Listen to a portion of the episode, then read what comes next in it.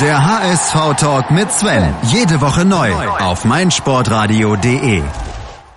Hallo moin und herzlich willkommen zum HSV Talk auf meinsportradio.de. Mein Name ist Sven Schulze und ich begrüße euch zum 140. Mal zu meinem Talk. Auch dabei habe ich mir zwei Gäste eingeladen. Heute dabei vom Kicker der HSV-Reporter Sebastian Wolf, at Wolfsepp bei Twitter. Moin Sebastian. Hallo Sven. Und damit das nicht so leicht wird, habe ich mit dem zweiten Sven noch eingeladen. Sven Erich, der Vorsitzender von den Hamburg 87ers und ja, äh, Frankfurter, ne? Und deswegen prädestiniert für diese Sendung. Moin Sven. Ja, aus Moin Sven, ja, aus der Nähe von Frankfurt. Ähm, ja, aber habe natürlich äh, viele, viele Freunde und Kollegen, die Frankfurt-Fans sind, ja. Und du bist nicht, hast nicht nur Kollegen äh, in Frankfurt, sondern du warst auch in Wolfsburg beim Spiel. Und ich glaube, du warst relativ begeistert von der Stimmung da. Ja, es war, also ich war wirklich beim Wolfsburg beim Spiel. Wir sind da spontan hingefahren. Wir hatten nur ein Ticket, äh, haben ein viel zu teures Ticket dort noch gekauft. Und äh, es war ziemlich, ja, geil, kann man gar nicht anders sagen. Also es war ähm, mit Sicherheit eines der geilsten Stadionerlebnisse von der Stimmung her, die ich bisher erlebt habe. Das war schon richtig Hammer, was da abging. Aber das Spiel war halt auch gut. Ja, äh, Sebastian, das Spiel in Wolfsburg, äh, war das wirklich gut oder war Wolfsburg wieder so schwach? Man, man neigt ja immer dazu, wenn der HSV mal vernünftig auftritt, dass man sagt, der Gegner war schwach. Äh, wie siehst du das? Äh, oder, oder entwickelt sich da was?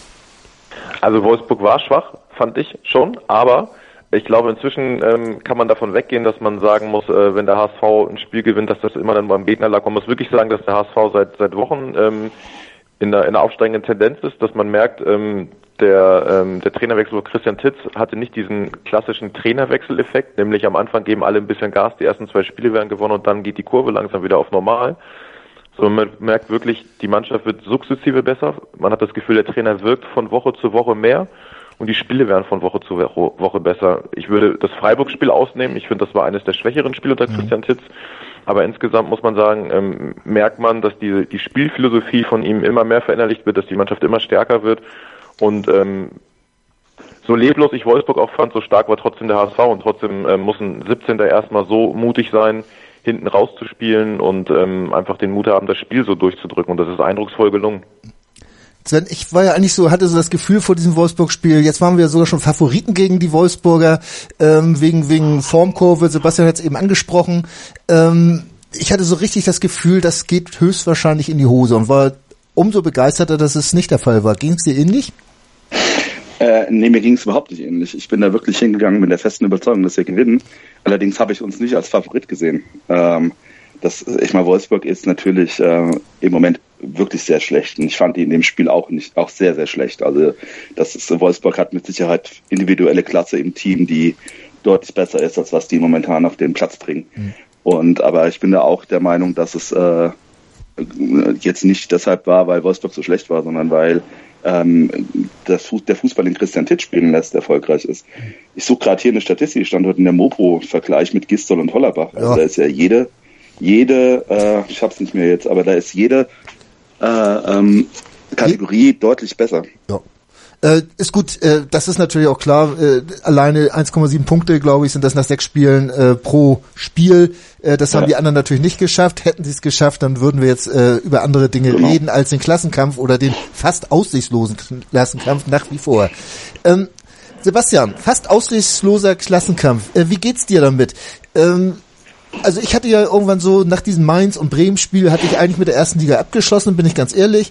Und jetzt verdammte Kiste müssen wir dann doch noch mal wieder hoffen. Geht's dir so ähnlich oder oder warst du die ganze Zeit so noch überzeugt, da passiert noch was?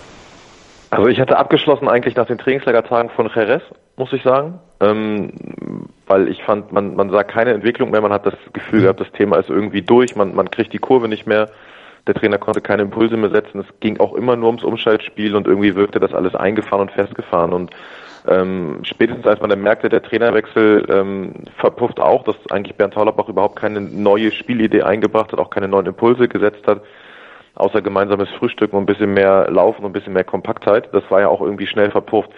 Da musste man abschließen und ähm, Inzwischen geht es mir tatsächlich anders. Ich ähm, habe auch das Gefühl, kann Sven noch besser sagen, das Gefühl, dass die, dass die Stadt halt auch wieder lebt. Also dass wirklich die, das in der in der Fanszene, das war ja auch irgendwie alles totgelaufen, genau wie du es gerade sagst. Man hatte sich damit abgefunden.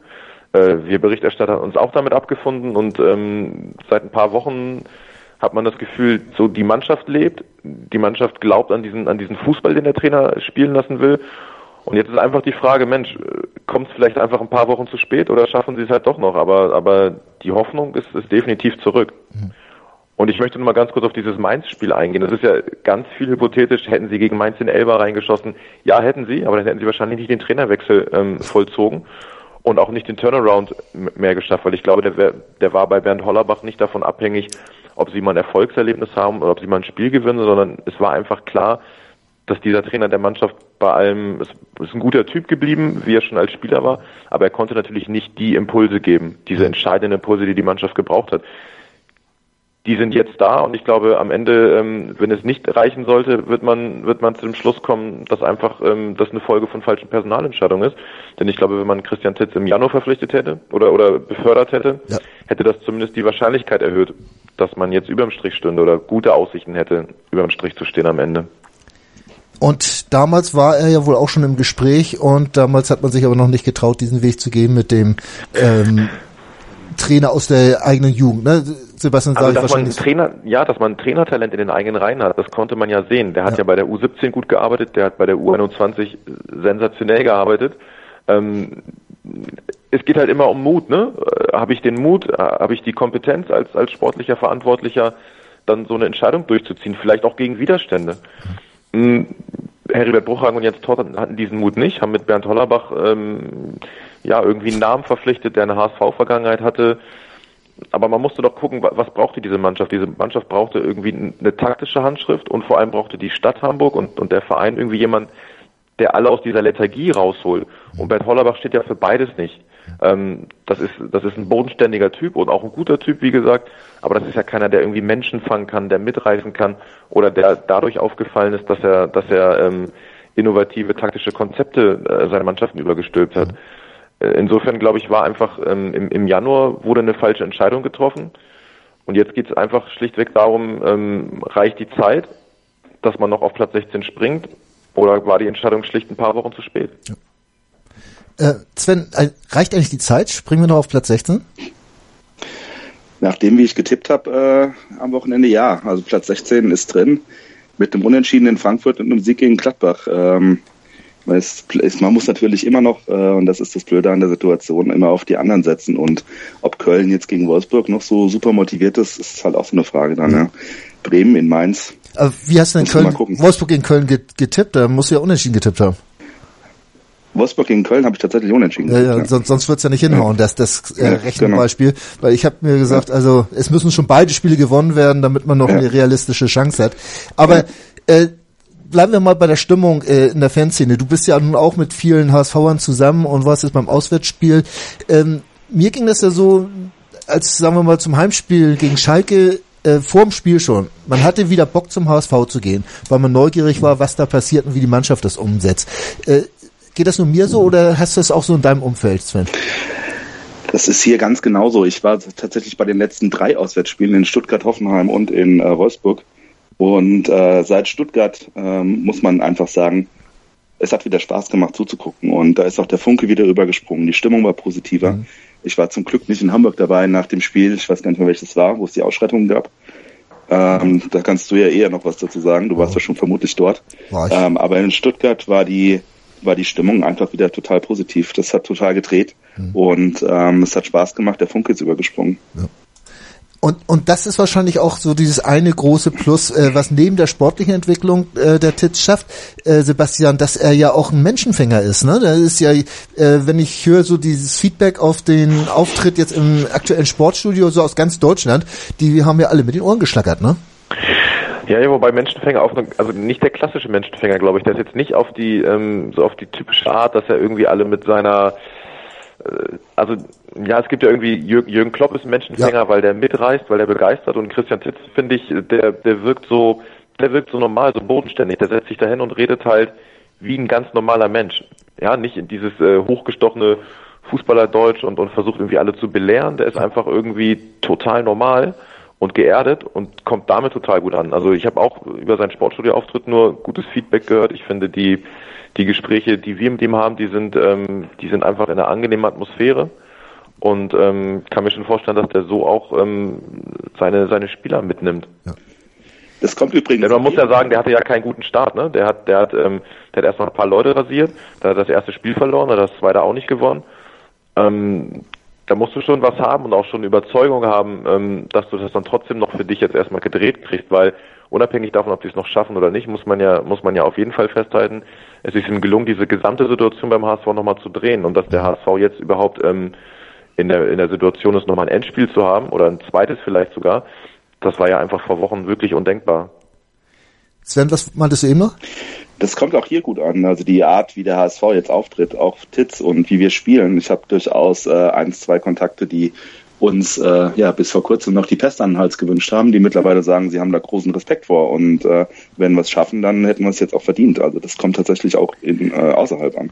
Ja. Das ist, finde ich, wirklich, was du gerade sagst, was ganz entscheidend ist, weil man immer diese ganzen, diese ganzen Hater, die irgendwie immer noch unterwegs sind, ähm, ich finde, man muss klar sagen, wenn, wenn der HSV absteigt, hat er das verdient, weil die Saison halt aus den ersten 28 ja. Spieltagen äh, oder 26 Spieltagen bestand und dann haben sie es verdient wie kein anderer.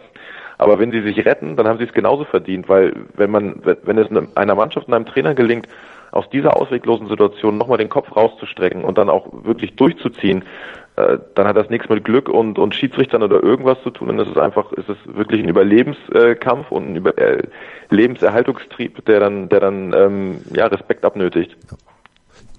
Ich glaube, das können wir so stehen lassen und auf jeden Fall wir drei unterschreiben das auf jeden Fall.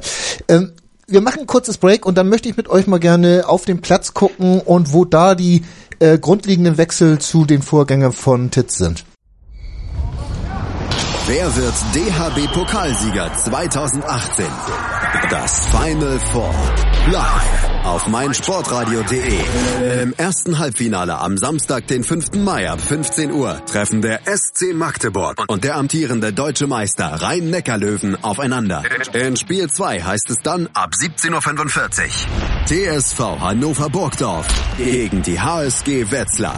Das Finale Sonntag, den 6. Mai ab 15 Uhr. Das Final Four 2018. Live auf meinsportradio.de. Im Web und in der App.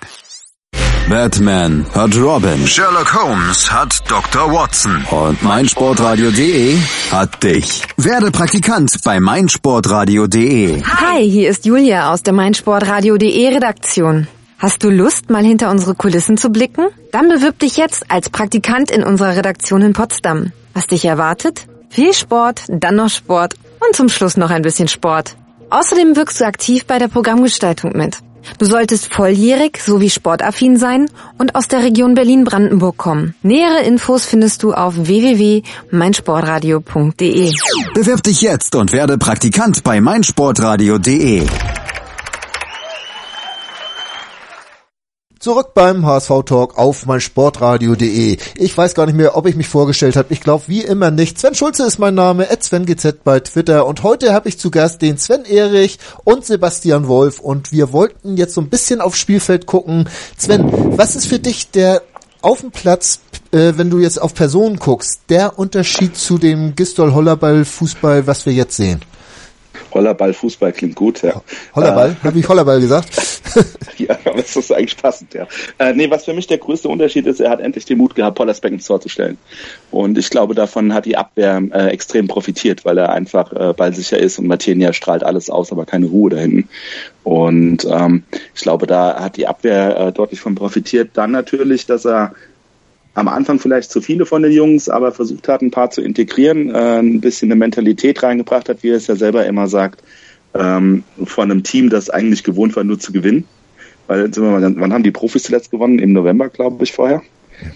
Und ähm, ich glaube, das war ganz wichtig. Und wer mich ähm, am meisten überzeugt, äh, ist tatsächlich auch Matti Steinmann, der einen riesen Job macht äh, auf seiner Position. Und da er mittlerweile Ekdal und, und Co. verdrängt hat. Und Louis Holtby ist natürlich äh, wie Phönix aus der Asche wieder da plötzlich. Das war ja auch am ehesten noch zu erwarten äh, bei der Personalie Titz. Aber Sebastian, wenn wir den Matti Steinmann uns nochmal angucken, äh, ein Spieler, der äh, in den dritten Ligen gescheitert ist und der mich immer wieder überrascht, mit was für einer Ruhe der am Ball äh, unter Bedrängnis oder den Ball weitergibt. Ähm, waren die da in, den, in der dritten Liga in Chemnitz und ich glaube Mainz 2 war das, äh, waren die da blind oder, oder äh, wie kannst du dir das erklären? Naja, Martin Steinmann ist ja auch beim HSV einmal durchgefallen quasi und ich glaube ja. nicht, dass alle blind waren. Ich finde, dass man in den Spielen äh, zum Beispiel in Hoffenheim, wo der HSV unter Druck gerät und wo Matti Steinmann hinterherlaufen muss und in der Defensive gefordert ist, finde ich, sieht man schon, warum es bisher nicht geschafft hat im Profifußball. Das muss man ganz ehrlich sagen. Er hat, ähm, ist dann nicht zweikampfstark genug in den Defensiv-Zweikämpfen. Er ist dann auch, ähm, auch einfach nicht, nicht schnell genug. Aber, und das ist ja, ähm, das ist ja die Vision von Christian Titz, er will ja den Ball haben und er will ja das Spiel machen und er will ja mit Matti Steinmann vor allem das Spiel machen als, als sein Quarterback quasi und ähm, in den Spielen, in denen es dem HSV gelingt, das eigene Spiel durchzudrücken, ist er tatsächlich derjenige, der den, der den Unterschied macht, ähm, oder beziehungsweise der, der eine, der eine, ähm, der eine ganz entscheidende Rolle spielt. Christian ja. Titz ist es gelungen, äh, in der U21 den Spieler so einzusetzen, wie er ihn braucht. Nämlich was genau was du sagst, eine wahnsinnige Ruhe am Ball. Man hat das Gefühl, je mehr Leute und je größer die Traube um ihn rum ist, desto ruhiger wird er am Ball. Das ist schon wirklich eine beeindruckende Qualität. Und ähm, ja, in den Spielen in dem es dem, HSV gelingt, über Matti Steinmann das Spiel aufzubauen, ist Matti Steinmann wahnsinnig wertvoll. Wenn man ihn zustellt, wie in Hoffenheim, und, und ähm, der Gegner mit Wucht und Tempo kommt, dann wird schon deutlich, dass nicht alle Experten bisher völlig blind waren, die ihn halt am Ende nicht gebracht haben. Sven, bei, bei Louis Holtby ist vielleicht ein ähnliches Problem gewesen. Äh, die Spieler oder die, die Trainer vorher haben es ja auch versucht mit, mit Holtby zu spielen, haben ihn auf alle möglichen Positionen gestellt, aber halt nicht auf eine ja, halboffensive Acht, weil es die einfach im System nicht gab. Ist das der Unterschied jetzt, dass Holtby wieder Fußball spielen kann? Das ist ja seine angestammte Position, ähm, wenn ich mich jetzt nicht total irre. Ja. Äh, ähm, und die, die füllt er aus, die kann er. Und das, das zeigt er jetzt. Und mit seinem unbändigen Einsatz, man muss halt auch als von der Fanseite jetzt mal sagen, da ist auch jetzt mal wieder einer, der einen, die Fans auch mitreißen kann. Was mich bei Louis Holtby immer wundert, der kommt bei Fans immer super an, aber der war noch nie im Mannschaftsrat, oder? Ist jetzt schon fünf Jahre da, aber ich, ich, muss, ich muss ein bisschen schmunzeln. Ja, hat, hat einen Grund, ne? Also ja, Louis Holtby ist schon ein Typ, der, der nach, der vor allem, glaube ich, nach außen wirkt. Also ja. ähm, ich finde, dass Christian Titz durchaus ein Risiko ähm, eingegangen ist mit Luis Holtby, weil es ja Gründe gab, weswegen der nicht gespielt hat und ähm, weil auch, glaube ich, nicht alle Spieler immer nur Bock auf den haben. Okay. Äh, aber der ist natürlich ein Spieler, ich, ich glaube, das ist ein Spieler, Bruno Labbadia hat es mal gesagt, ähm, Luis Holtby kann Stimmungen in einer, innerhalb einer Mannschaft ähm, ähm, beeinflussen. Und ich glaube, das geht in beide Richtungen. Ja wenn Luis Holtby gut drauf ist, wie jetzt gerade, und Vertrauen spürt, dann marschiert er vorweg, macht super Spiele und dann ist er auch derjenige, glaube ich, der, eine, der so eine Stimmung in der Truppe hochhalten kann. Aber man hört oder weiß es, dass es halt in der Phase unter Markus Gistol ähm, im, im Herbst ganz anders war und dass es natürlich auch das der mhm. Grund war, weswegen er am Ende gar nicht mehr im Kader war. Ähm, trotzdem hat es natürlich recht, Luis Holtby gibt Gas und ähm, der Trainer gibt ihm das Vertrauen. Und er war auch total überzeugt davon, dass der bei ihm ähm, funktioniert. Wir haben morgen, äh, wir haben ein Interview mit, mit ähm, Christian Titz im Donnerstagskicker, wo er genau das sagt. Nämlich ähm, für ihn war Luis Holtby überhaupt kein Risiko, weil er weiß, das ist ein Spieler mit wahnsinnig hoher Quali Qualität. Es ging nur darum, diese freizulegen. So, und das ist ihm gelungen. Ja. So, so einfach ist es. Die Qualität freizulegen. Ähm, wenn wir jetzt nochmal durchziehen äh, durch den Kader, äh, wir haben jetzt einen Steinmann, der jetzt einen Eckdal ver verpasst hat und den, den nächsten Riesensprung hat gemacht, äh, der Tatsuya Ito, äh, der jetzt ja auch in Wolfsburg äh, zweimal oder zwei Scorerpunkte gesammelt hat, Sven. Äh, jetzt sollen ja schon wieder, naja, ist gut, das ist in Hamburg natürlich immer sehr schnell, dass dann auf jeden Fall die, die großen Vereine dann wieder an dem dran sind.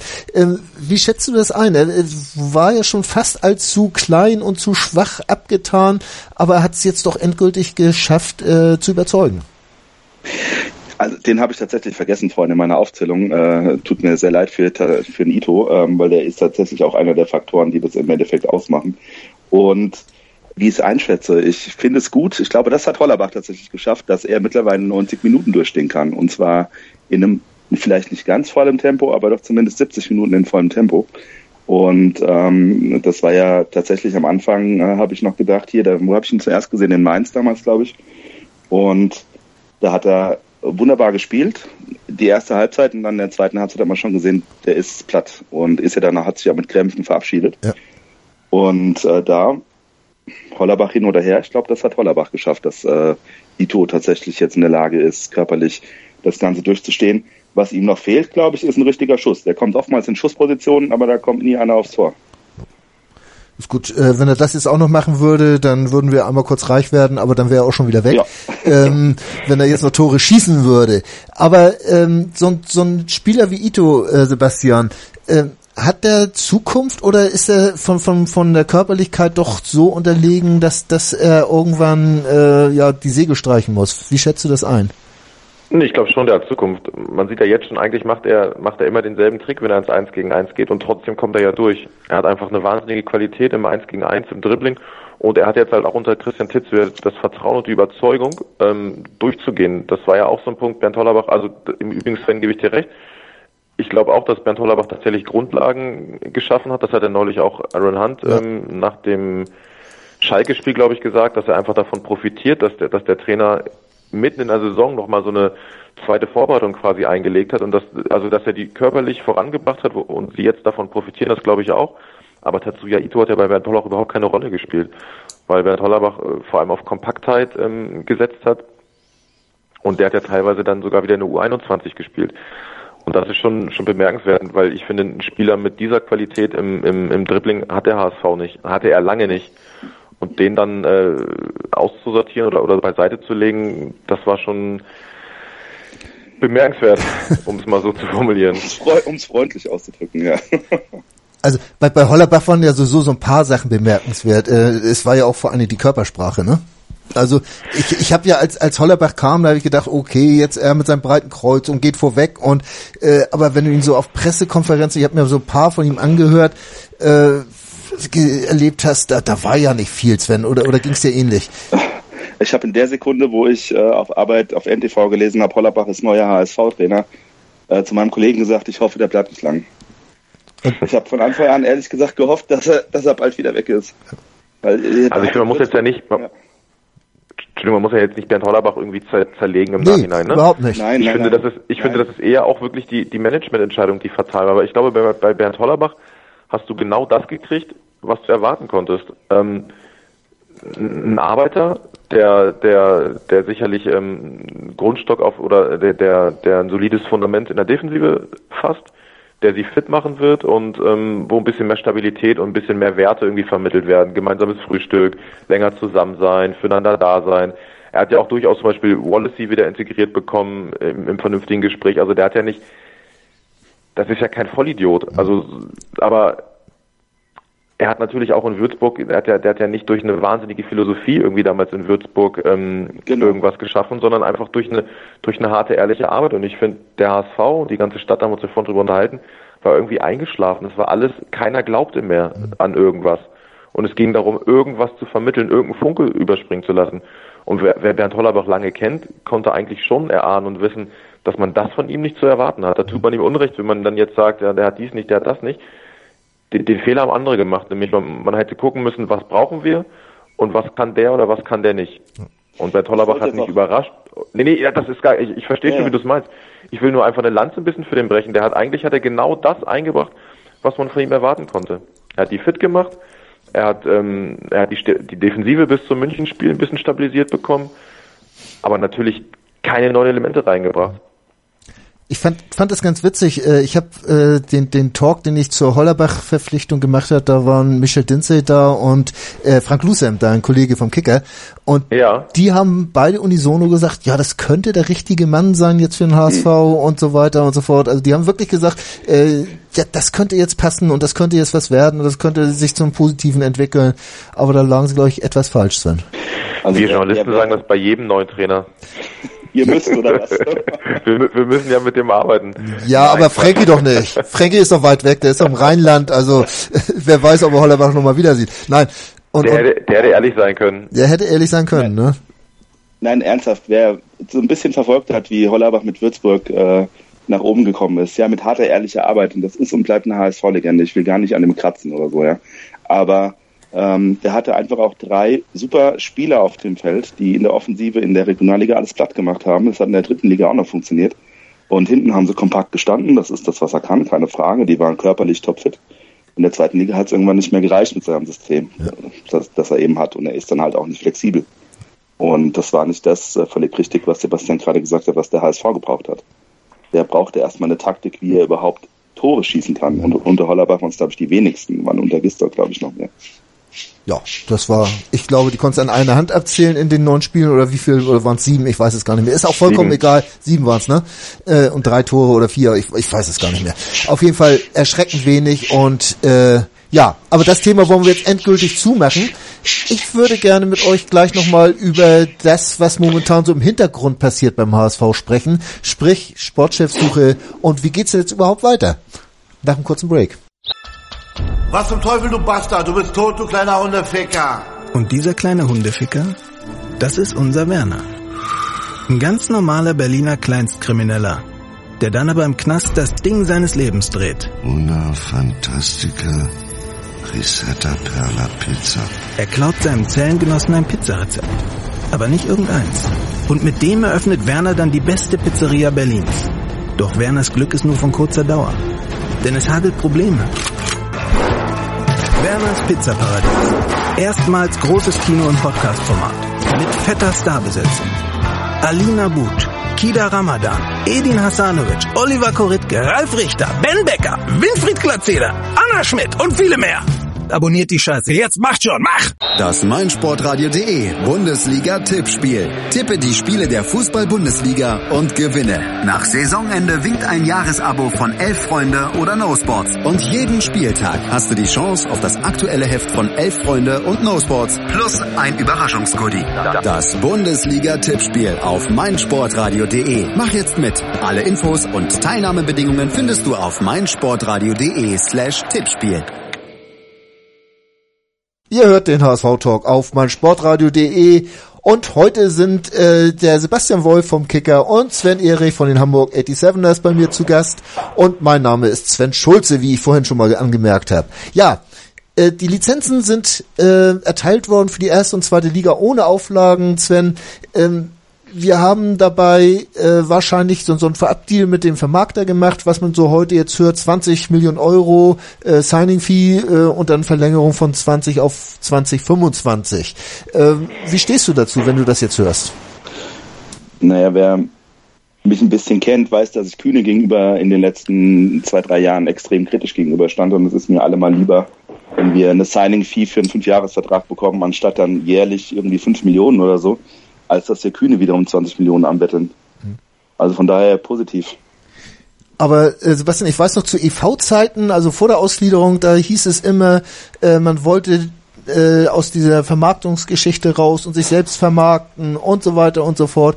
Äh, wahrscheinlich wird das, wenn es so weitergeht, nie was werden, ne? Naja, das haben sie dann ja auch wieder verworfen, weil sie gemerkt haben, dass das ähm, eigentlich nicht machbar ist und nicht stemmbar ist. Und man muss ja sagen, dieses Signing-Fee ist ja so ein, so ein Geschäftsmodell, was Bernd Hoffmann in seiner ersten Ehre als Vorstandsvorsitzender auch oft angewendet hat, wo es immer Kritiker gab, die gesagt haben, ähm, das sind Gelder der Zukunft, die er da, die er da ähm, äh, vorab quasi schon, mhm. schon verschleudert. Aber ich finde, man muss ja auch genau das, was Sven gerade sagt, mal die Kirche im Dorf lassen. Was ist die Alternative? Der HSV ist wirklich mit dem Rücken zur Wand. Ähm, und die Alternative wäre gewesen, ein Darlehen bei Klaus Michael Kühne. Ich finde dann die, die Idee mit, mit Signing Fees und, und ähm, andere, andere Wege aufzugehen, die Bernd Hoffmann damals schon gemacht hat. Damals war auch, glaube ich, mal so ein Aramark-Deal. Ähm, man, man, sieht schon, dass es wieder mal in andere Richtung geht und nicht immer nur die einzige Alternative Klaus-Michael Kühne ist. Wobei ich finde, Klaus-Michael Kühne war nie das Problem des HSV.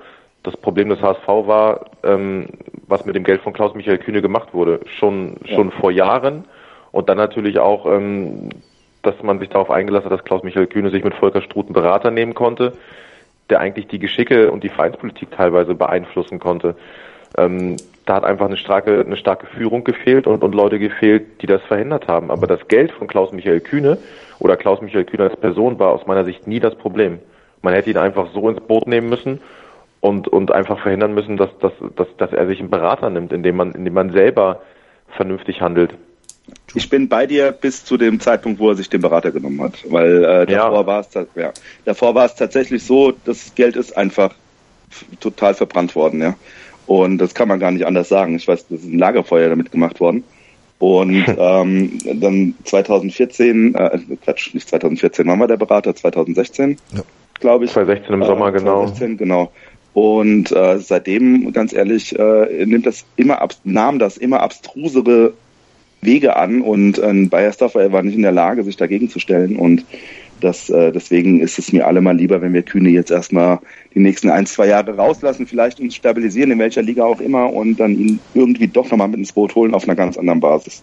Wobei ich ehrlich gesagt gar nicht glaube, dass Klaus-Michael Kühne raus ist. Ähm, Das ist ja eins der großen Ziele auch von Bernd Hoffmann, Klaus-Michael Kühne einzubinden, aber vernünftig einzubinden, sprich sein Vertrauen zurückzugewinnen und ihm aber auch klar zu machen, ähm, dass der Verein mit seinem Geld vernünftig umgeht und dass der Verein auch bestimmen muss, in welche Richtung es geht. Und ich glaube schon, dass Bernd Hoffmann das gelingen kann. Dass, ähm, man muss einfach dahin kommen, dass, dass Klaus-Michael Kühne sich von seinen Beratungen oder Beratern löst und, und wieder so ins Boot mitkommt, dass er dem HSV vertraut und den handelnden Personen vertraut. Und da ist, glaube ich, ganz maßgeblich, wen am Ende Bernd Hoffmann einsetzt als sportlichen äh, oder als Sportvorstand, als Vorstandsvorsitzenden. Und dann denke ich schon, dass man auch, dass Klaus-Michael Kühne wieder mit ins Boot kommen wird. Und ich glaube auch, dass das wichtig ist für den Verein.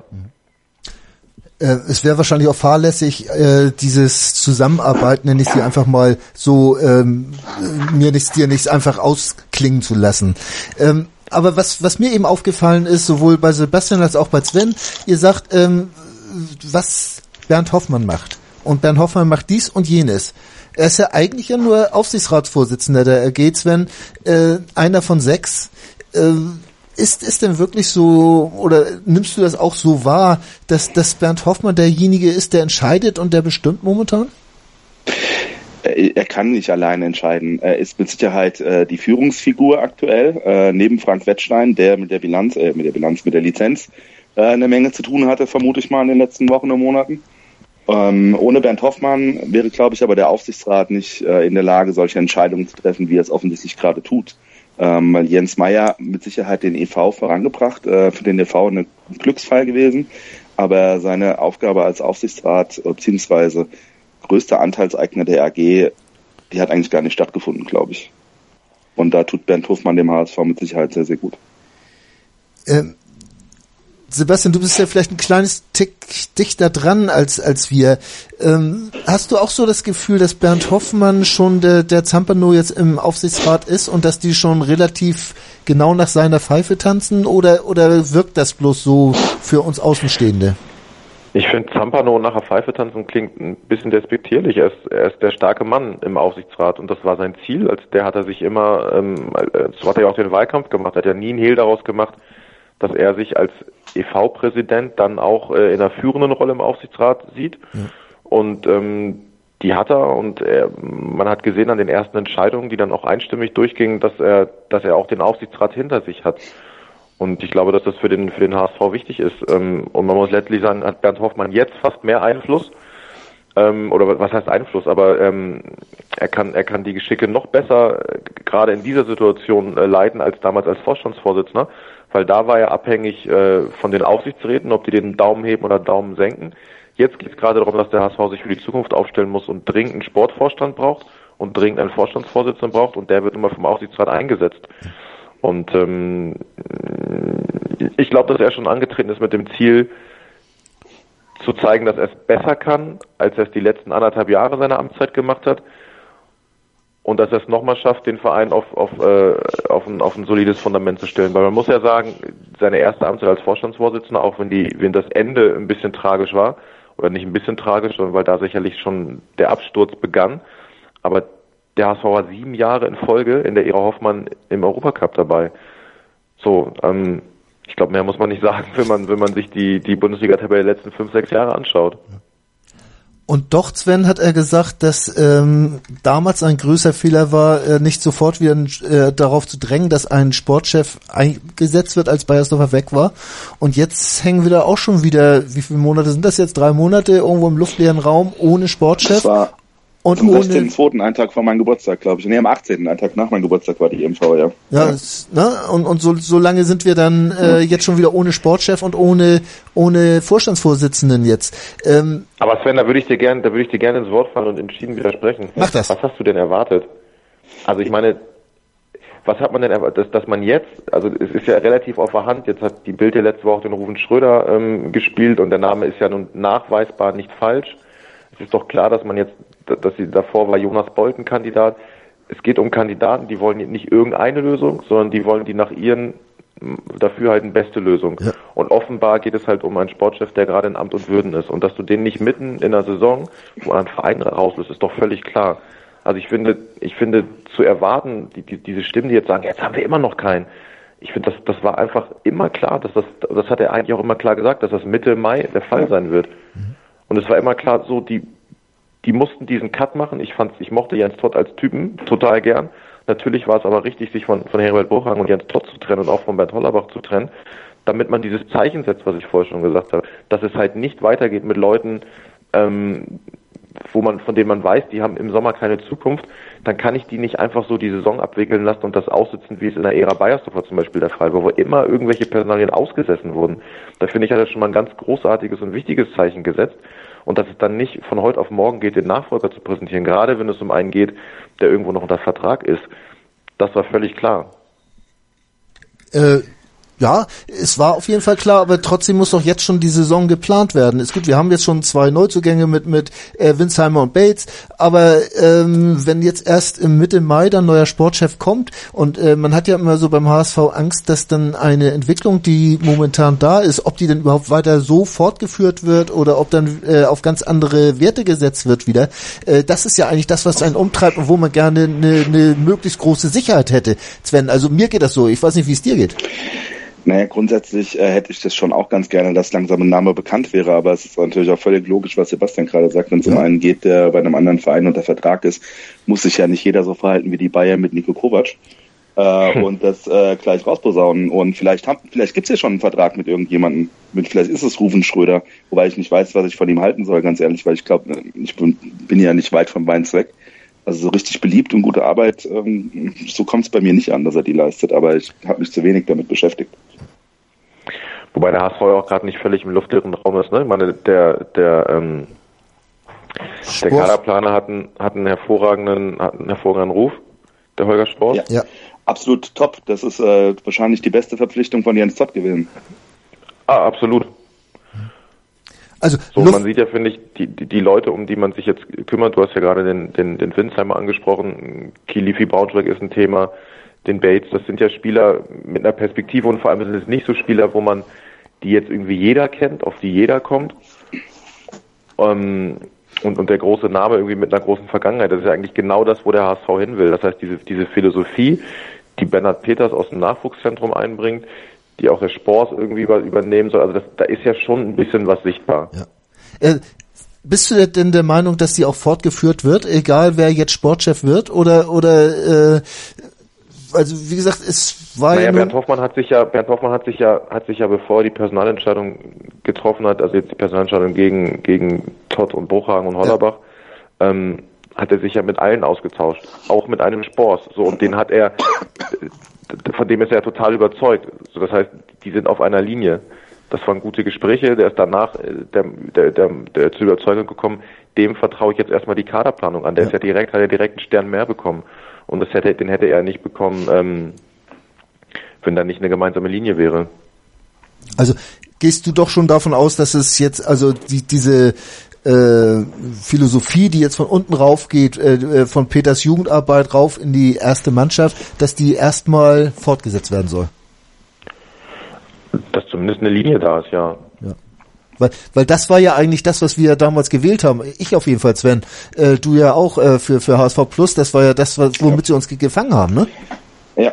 Ja, definitiv. Also ähm, vielleicht wird HSV Plus jetzt äh, erstmals umgesetzt. Äh, seit nach wie viele Jahre ist es her? 2014, nach vier 14, Jahren äh, gehen wir dann in die Umsetzung.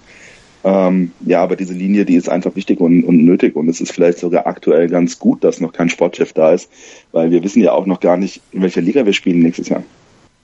Also ich glaube nicht, dass es jetzt nur, dass es jetzt nur um, um Talente geht und ich glaube, dafür steht auch Johannes Spors nicht. Ähm, wenn, ich sage mit einer einheitlichen Linie, dann glaube ich einfach, dass, dass, ähm, dass Johannes Spross den Bert Hoffmann überzeugt hat von, von seiner Linie, wie, wie, wie er scoutet, wie er arbeitet, wie er die Struktur sieht, die, die, dieses, äh, des, des Vereins und des Kaders. du kannst ja jetzt auch nicht nur mit jungen Leuten und nur mit, mit Eigengewächsen das irgendwie rocken, egal ob in der ersten oder der zweiten Liga.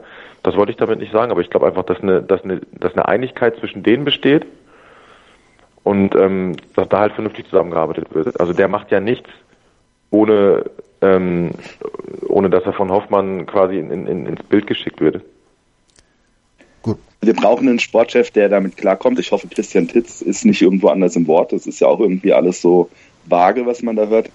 Ähm, der mit Christian Titz dann klarkommt, weil das ist, glaube ich, die entscheidende Figur, die wir in den nächsten zwei, drei, vier, hoffentlich länger Jahre brauchen. Ja, ist das denn Christian Titz oder ist das Bernhard Peters die entscheidende Figur? Das, das Team vielleicht. Ja. Also ich glaube, ich glaube schon, dass Bernhard Peters am Ende dann in den Campus zurückkehren wird und da aber auch einen gewissen Einfluss hat und die Trainerfrage, denke ich, ist, ist relativ offen. Ähm, und, und muss auch relativ offen sein, finde ich, weil der Sportchef ist noch nicht da und natürlich muss der Sportchef da ein Wort mitreden oder der Sportvorstand. Ich finde, dass Christian Titz beeindruckende Arbeit äh, liefert gerade auch, dass es ihm gelingt, in so einer in so einer prekären Lage ein neues Spielsystem ähm, reinzubringen und auch offensichtlich das alles irgendwie ähm, ja vorantreibt. Und trotzdem ist natürlich klar, der HSV hat sich so oft in der Vergangenheit davon davon leiden lassen, dann hektisch einen neuen Vertrag irgendeinem rauszuhauen und da verlängert und dort verlängert.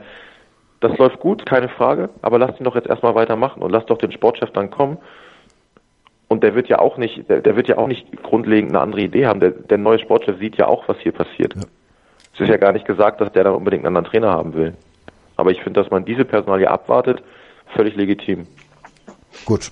Äh, dann warten wir eben noch ein bisschen, ja, man ist ja so ein bisschen ungeduldig, ne? Also, äh, wie gesagt, ich hätte gerne Klarheit, aber auch, auch für die rechtzeitige äh, Planung, weil wir haben es ja, also um das noch einmal äh, auszudrücken, haben es ja häufig in der Vergangenheit gehabt, dass ein Trainer äh, sich Spieler äh, ausgesucht hat und die er nicht mal mehr richtig einbauen konnte, weil er dann schon wieder Geschichte war. Und äh, dass dieser Fehler halt nicht wiederholt wird momentan, äh, das ist ja eigentlich das, äh, äh, wovor man als HSVer oder ich als HSVer eigentlich Angst habe. Aber das ist doch genau das Argument eigentlich, was dafür spricht, dass man erst den Sportchef fest installieren muss, ehe man die endgültige Trainerentscheidung trifft. Weil wenn ich es umgekehrt mache und äh, der Aufsichtsratsboss und äh, Interimsvorstand Frank Wettstein geben jetzt Christian Titz einen neuen Profitrainervertrag und der neue Sportchef sagt, das ist überhaupt nicht mein Trainer, ich, ich will eigentlich eine ganz andere, dann ist doch genau das Problem wieder da. Ja. Wir hatten das übrigens mit Gistol und als Todd kam, war Gistol schon Trainer und wir haben einen Sportchef gesucht, der angeblich zu Gistol passt, aber ich weiß Ganz nicht. genau. Ja. Ja. Super Hinweis von dir. Also ja. genau, das ist, das ist doch genau, das darf doch nicht sein. Also die Reihenfolge darf nicht, darf nicht bestehen. Also ist Weil der Sportchef ist am Ende der Chef von diesem, von, von, von dem Trainer. Also nochmal, ich finde auch, dass das jetzt wirklich einen super Job macht. Aber darum geht es doch jetzt bei der Bewertung dieser Frage einfach gar nicht. Nein, das äh, auf Titz wollte ich jetzt gar nicht los. Ich, ich meine bloß auch mit mit äh, Hinsicht auf auf die nächste Saison, auf auf das, was da passieren soll. Ist gut. Äh, wie gesagt, wenn man jetzt wirklich mit jemandem schon äh, äh, verhandelt hat und der ist noch irgendwo im Vertrag und im Wort, äh, dann kann man natürlich das nicht Bayern S äh, einfach so bekannt geben. Das sehe ich auch alles ein. Ähm, die Frage ist dann, also ich bin relativ sicher, dass zwei, sagen wir zwei bis drei Wochen nach, nach Saisonende, ob es eine Relegation wird oder nicht, äh, wird der Sportchef da sein. Ja. Gut. Bin, bin ich irgendwie, ja. Aber reicht das dann, falls wir am 3. August Saisonstart haben? Na, wie war das denn letztes Jahr in Stuttgart nach dem Abstieg oder vor zwei Jahren, als Stuttgart abgestiegen ist? Da, da haben sie ja zum Beispiel dann dort erst ähm, als Sportchef nach dem Abstieg ähm, beurlaubt und standen ja erstmal mit, mit, mit gar nichts da. Also ich glaube, ähm, wie gesagt, dadurch, dass Johannes Spors da ist und momentan auch ein Trainer da ist, ist, ist ja jetzt nicht, dass gar nichts passiert. Mhm. Vielleicht dauert es ja auch nicht mal zwei Wochen. Gut, das werden wir jetzt, äh, jetzt äh, fangen wir richtig an zu spekulieren in der, der Frage, wann es denn wirklich so ist, ob es nur zwei Wochen ist, nach Saisonschluss oder zehn Tage, ist dann letztlich wahrscheinlich dann nicht mehr so entscheidend. Ähm, wichtig ist halt nur, dass jetzt schon was passiert und wie gesagt, mit zwei äh, entwicklungsfähigen Spielern wurde jetzt ein Vertrag geschlossen schon mal, was ja schon mal was ist. Ähm, ich würde sagen, wir kümmern uns jetzt nochmal um die nahe Zukunft und die nahe Zukunft ist Sonnabend. Das sind jetzt auch mittlerweile nur noch vier Tage. Dann ist das schon wieder soweit. Nee, drei sind das. Äh, und dann geht's nach Frankfurt. Und darüber wollen wir uns gleich nochmal unterhalten. Die Baseball-Bundesliga live auf meinsportradio.de. Tim Collins von EuroBaseballTV.com kommentiert die Heimspiele der Hard Disciples live. Thomas with a bouncer up the middle into center field base hit. Steinlein coming around third. He is safe. He got under the tag.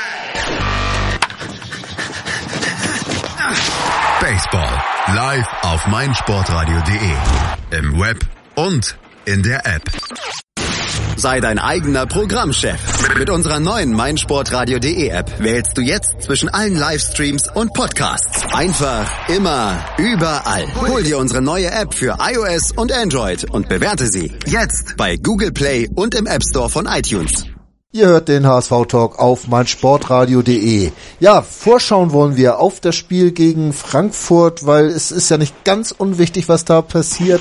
Und in Frankfurt, da ist ja auch nicht gerade Ruhe, Sven. Äh, nach der Kovac-Verpflichtung, wir hatten das schon gesprochen, nach äh, der Bayern mit dieser äh, ja umstrittenen Bekanntgabe sieht das ja momentan so aus, als ob die Frankfurter irgendwo ja den Boden und den Füßen so ein bisschen verlieren, oder?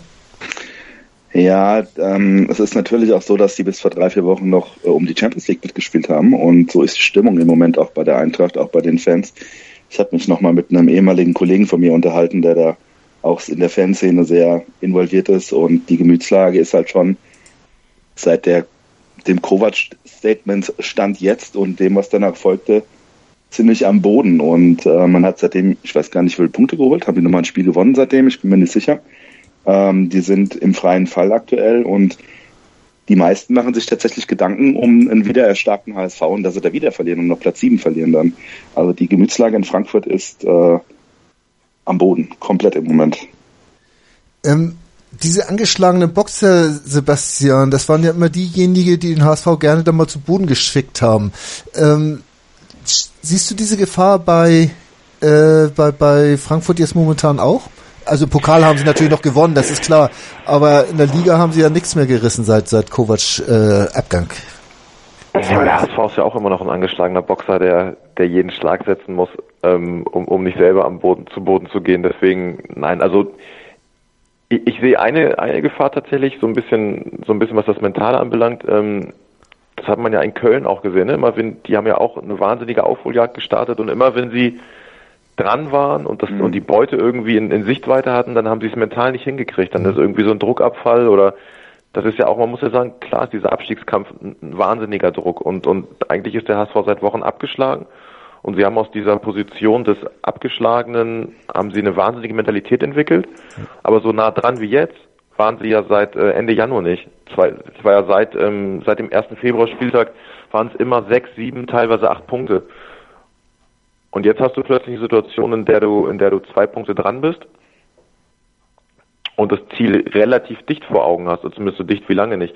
Ich glaube, das ähm, könnte mental auch nochmal eine Herausforderung werden. Andererseits muss man sagen, die Situation war in Wolfsburg ja auch schon da, dass sie wussten, mit dem Sieg rutschen wir so nah dran wie noch nie oder wie lange nicht.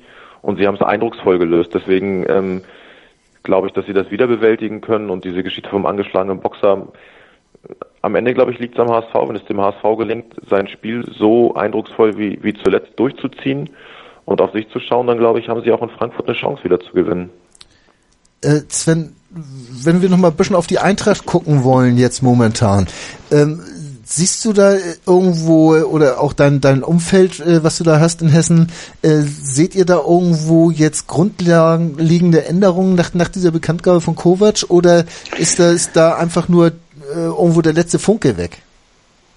Mm, äh, ich glaube, das hängt miteinander zusammen. Ähm, Kovac, also ich habe von Anfang an äh, gesagt, er hat ja nie gesagt, dass, äh, dass er bei der Eintracht bleibt. Er hat nur gesagt, wirklich ja dieses Stand jetzt, was in Frankfurt tatsächlich ein äh, Wort, ein geflügeltes Wort geworden ist. Jeder beendet Sätze mit Stand jetzt. Und äh, ist kein Witz. Und ähm, er hat nie gesagt, er bleibt. Und äh, die haben sich aber alle dran festgehalten an dem Statement und das, auch das ganze Team, weil ähm, die Eintracht, wie sie sich entwickelt hat in den letzten zwei Jahren, ist ist eine Leistung von Kovac und Bobic. Und äh, die Spieler, die da sind, äh, die Balkan-Gang, sage ich mal, und, und so weiter, die sind so gut, weil Kovac und Bobic da sind. Ich, das Team funktioniert nicht mehr, glaube ich, jetzt.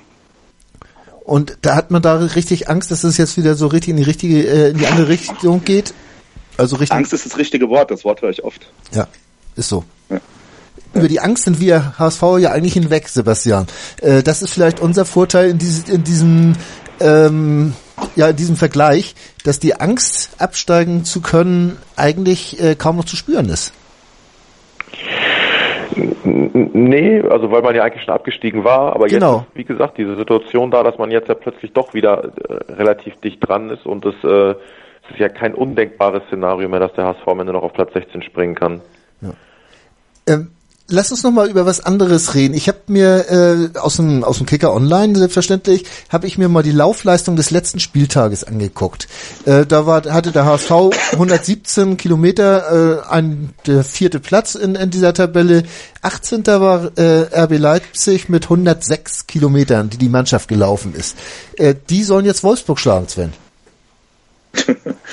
Also, wenn Leipzig auch noch irgendeine Chance haben will, sich international zu qualifizieren für die kommende Saison, und dann müssen die am Samstag alles geben. Und wer Wolfsburg gesehen hat, das Spiel über 90 Minuten, also wenn Labadia einer Mannschaft nicht mehr Leben einhauchen kann, da frage ich mich, wer das noch tun soll, ganz ehrlich. Und ich habe nicht das Gefühl, dass Wolfsburg sich so aufbäumen kann äh, und jetzt Leipzig schlägt. Äh, Ich glaube, bei Leipzig sieht man dieses Phänomen, was man ja oft hat bei Mannschaften, die das erste Mal international spielen und äh, dann irgendwann die großen Ziele aus den Augen verloren haben. Die sind international raus, die sind, die können nicht mehr die Champions League erreichen.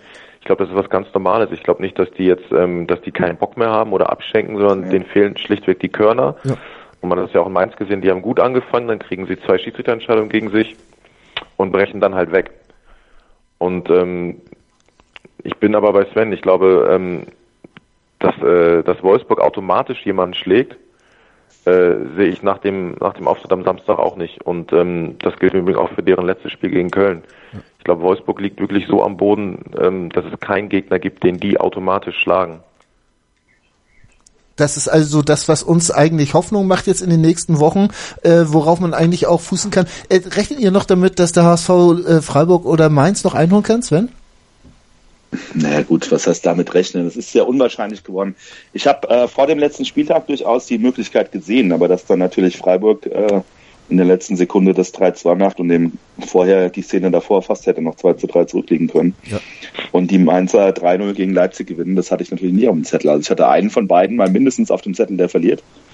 Und ja, ich sag mal, ja, natürlich ist rechnerisch die Möglichkeit noch da. Vom Torverhältnis wäre Freiburg natürlich prädestiniert, aber oh, ist eher unwahrscheinlich. Also unwahrscheinlich. ich halte es für ausgeschlossen. Ja. Ich hatte Mainz tatsächlich auch immer auf dem, auf demZettel, ähm, weil die natürlich auch ein anspruchsvolles Programm haben. Aber gut, jetzt haben sie Teil 1 ihres anspruchsvollen Programms äh, ziemlich eindrucksvoll gelöst. ja. Teil 2 Also wäre ich glaube auch, dass maximal Platz 16 drin ist, ganz ehrlich. ja. Teil 2 wäre jetzt in, äh, für, für Mainz wäre jetzt in Dortmund und dann kommen ja unsere Genau. Freunde aus Bremen äh, nochmal, für die es ja wahrscheinlich dann auch um gar nichts mehr geht. Ähm, oder auf jeden Fall um gar nichts mehr geht. Äh, da kann eigentlich auch nicht mehr viel schief laufen. Ne? Äh, irgendwo kann man sich nicht vorstellen, dass da noch irgendwo Mainz nicht den einen Punkt noch holt, den sie brauchen. Nee, normalerweise, also das würde ich auch ausschließen. Aber man muss ja auch ehrlicherweise sagen, da wo der HSV vor ein paar Wochen stand, dass wir jetzt hier über die Relegation reden, überhaupt, dass die, dass die noch machbar ist, ist ja auch schon eine, eine riesengroße Überraschung. Ich glaube, ähm, wenn der HSV sich in der Saison in die Relegation nochmal rettet, dann wäre das schon eine große Leistung. Und dann äh, ist es nochmal schwer, glaube ich, wäre es auch nochmal richtig schwer, dann nochmal die Spannung hochzufahren, weil dann hat man so, das wäre so ein erstes Etappenziel, wo immer, glaube ich, die Gefahr besteht mental, dass man dann so durchatmet. Ich erinnere mich an, an Duisburg vor zwei Jahren, ähm, mit einer wahnsinnigen Aufholjagd Platz 16 aus aussichtsloser Lage noch erreicht und dann ging gegen Würzburg in der Relegation nichts mehr. Also ich glaube, das wird noch äh, so oder so ein ziemlich harter Ritt für den HSV, aber ich halte es nicht für ausgeschlossen. Ähm, wenn wir dann noch mal ein Spiel weiter gucken wollen, dann, dann droht ja Gladbach. Äh, Gladbach ist ja durch diese Schwäche von, von Leipzig, Frankfurt äh, jetzt schon wieder bis auf drei Punkte an äh, internationale Plätze ran. Sven, da kann es ja auch noch mal richtig spannend werden für die. Nee, ich habe einen Deal mit meinen Frankfurt-Freunden, dass wir Frankfurt schlagen dürfen, aber dann klappt auch am letzten Spieltag auch schlagen. Ach Dass so. sie noch in, den, in die UEFA Cup kommen. Äh, äh, nee, also klar, Gladbach kann das packen und äh, für die wird's. Ich weiß nicht, was besser ist, ob es besser ist, dass es für die am letzten Spieltag noch um was geht oder ähm, ob es dann einfach besser für uns ist, wenn die Saison für die vorbei ist. Ähm, gegen wen spielen die jetzt? Ich hab's Freiburg. Zettel gerade. Freiburg. Fre Freiburg, genau. Ja, äh, ist eigentlich ein Siegpflicht für, für Gladbach. Und dann geht es am letzten Spieltag natürlich äh, für uns um die Relegation und äh, für Gladbach um Europa League. Ja. Das wird ein interessantes Spiel. Das wird ein interessantes Spiel und Freiburg müsste dann noch gegen Augsburg, um das äh, zu Ende zu bringen, äh, wo sie dann ihren letzten Punkt holen könnten, um die den Klassenhalt wirklich zu schaffen. Ähm, jetzt lass uns doch mal dieses Frankfurt-Spiel äh, äh, tippen. Der Charakter eines Mannes. Selbstbewusst. Man hat ja eigentlich das Gefühl, dass äh, äh, der HSV jetzt gegen Frankfurt schon fast Favorit ist. Ähm, geht ihr beide davon aus, dass man in Frankfurt gewinnt? Sebastian? Also sie müssen. Also werden sie es auch. 2-1. 2-1 für, für den HSV. Und, und Sven, was sagst du? Ich habe ja vorhin schon mal gesagt irgendwann, dass ich einen Unentschieden in Frankfurt getippt habe. Ähm, das war allerdings auch vor drei, vier Wochen. Ich habe es nicht geändert seitdem. Ja. Ähm, ich glaube mittlerweile, nachdem was passiert ist, dass wir dort gute Chancen haben zu gewinnen, weil die Eintracht momentan einfach auch wackelt. Und äh, ein 2-1 oder vielleicht sogar ein 3-1 halte ich nicht für unrealistisch. Also ich denke das mittlerweile auch. Also ich habe eigentlich damit gerechnet, dass wir gegen Wolfsburg verlieren, äh, nur weil das halt dieser Schritt wieder gewesen wäre, ranzukommen. Aber momentan kann man das ja alles nicht einschätzen. Äh, um noch mal eine letzte Einschätzung von euch zu kriegen, äh, was haltet ihr davon, dass Nikolai Müller eventuell noch mal spielen könnte äh, gegen Gladbach oder in der Relegation? Sven, ist, ist das noch mal, könnte das noch mal einen Kick geben? Ich glaube, es wäre gut, wenn er in der Relegation spielt, weil er Erfahrung mit Relegation hat. Und ähm, das kann eigentlich, was den Spannungsabfall angeht, was äh, Sebastian angesprochen hat, nur gut sein, wenn da noch Spieler dabei sind, die A, lange verletzt sind und vielleicht jetzt wieder nochmal was zeigen wollen und B, Erfahrung mit einer Relegation haben. Ja. Manchmal geht es ja einfach dann um so Impulse, ne? Und ich glaube, Nikolai Müller wäre tatsächlich auch ein Spieler, der auch, ähm, ja, der einfach mit seiner Ausstrahlung einen Impuls setzen könnte. Man darf auch nicht vergessen, er hat im August das letzte Mal gespielt, der ist wahnsinnig weit weg und ähm, es gibt ja einen Grund, weswegen Christian Titz den immer noch bremst und sagt, der ist noch nicht so weit und wir müssen abwarten. Also das muss dann am Ende auch wirklich sportlich Sinn machen, weil man muss auch sagen, mit, mit Ito und Kostic haben sie jetzt auf den Außenbahnen derzeit nicht das größte Problem. Ja.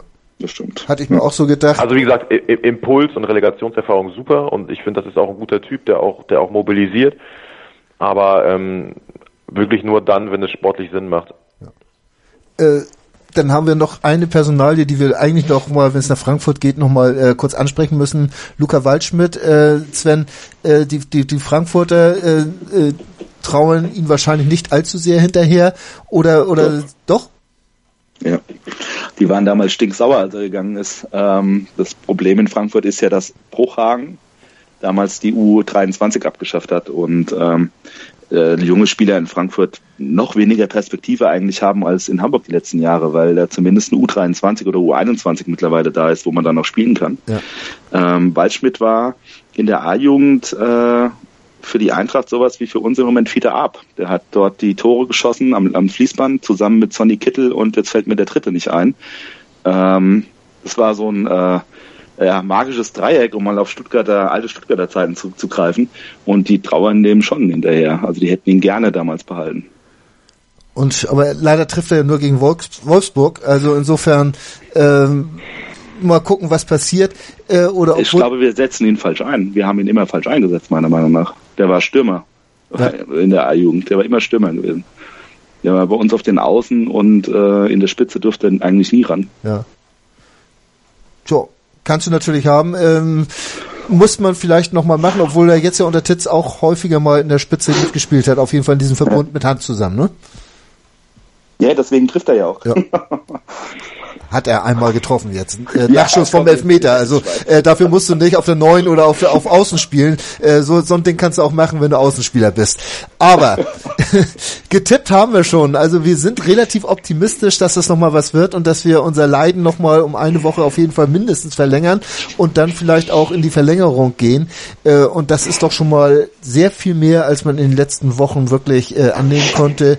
Ja, für heute war es das wieder. Eine Stunde HSV-Talk sind rum. Ich möchte mich ganz herzlich bei euch beiden bedanken. Sven Erich, Sebastian Wolf. Ich hoffe, wir hören uns bald mal wieder und dann in ruhigen Zeiten mit einem gesicherten Mittelfeldplatz in der Bundesliga. Das wäre doch mal eine Aussicht, die wir alle unterschreiben würden. Oder? Da haben wir gar nichts mehr zu reden. Ach, du glaubst doch wohl nicht, dass es in Hamburg langweilig wird, Sebastian. er hat Angst um seinen Job. Ich glaube auch nicht, dass es langweilig wird, aber ich glaube, so ein schöner zehnter Platz irgendwann mal ohne Ambitionen nach vorne oder hinten, das wäre eigentlich so eine die Saison, die ich mir träume. Gut. Haupt, Hauptsache nicht in der zweiten Liga. Nee, Gott nicht. Also jetzt, jetzt wird's mir zu kritisch hier. Ich äh, drück aufs Knöpfchen. Herzlichen Dank euch beiden, dass ihr da wart und wir hören uns demnächst wieder hier im HSV Talk auf meinsportradio.de. Bis dahin. Tschüss. Ciao. Ciao. Moin. Moin. Hast das Spiel gesehen? Ja. War ganz gut, ne? Der HSV-Talk mit Sven. Ganz provokant gefragt, mit Adler werden wir abgeschieden? Analysen. Ich sehe das durchaus positiv. Hintergründe. Mit dieser Ausgliederung unterwirft sich die Fußball AG dem Aktienrecht. Und offene Worte. Das war einfach nicht schön. Ich will sowas nie wiedersehen. Der, der HSV-Talk. Jede Woche neu. Auch als Podcast erhältlich. Auf meinsportradio.de. Ich habe mich natürlich schockverliebt, weil die war wirklich ganz, ganz klein. So begann die Mensch-Hund-Beziehung zwischen Christina und Tierschutzhund Frieda. Und wie es danach, nach dem ersten Moment der Verliebtheit, so weiterging und welche Klippen es danach zu umschiffen galt, das hört ihr in der neuen Ausgabe von Iswas Dog, dem Podcast für harmonische Mensch-Hund-Beziehungen. Iswas Dog? Mit Malte Asmus. Überall, wo es Podcasts gibt.